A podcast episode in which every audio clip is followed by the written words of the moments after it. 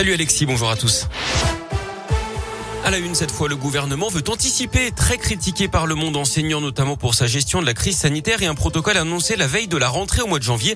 L'exécutif promet l'adaptation de ce protocole sanitaire à l'école dès la semaine prochaine.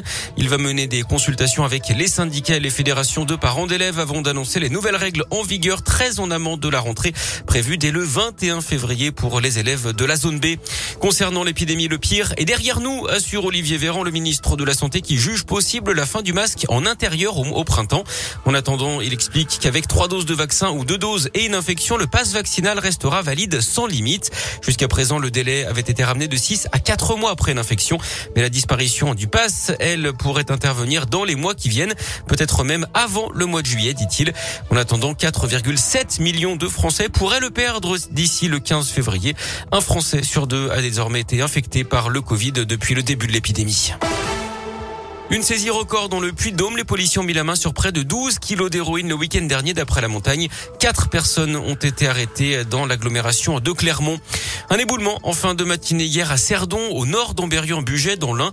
Un jeune homme de 20 ans a été grièvement blessé alors qu'il travaillait sur un chantier de sécurisation d'une paroi rocheuse.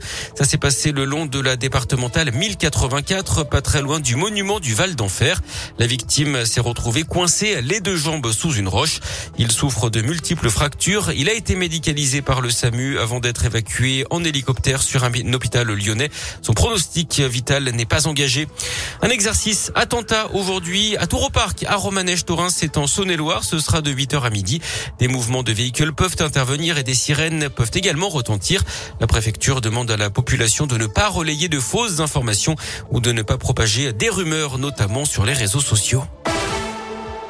L'actu sport, c'est le début des Jeux Olympiques d'hiver pour nos Français à Pékin. Après le curling hier, c'est au tour du ski de boss avec une première chance de médaille côté tricolore.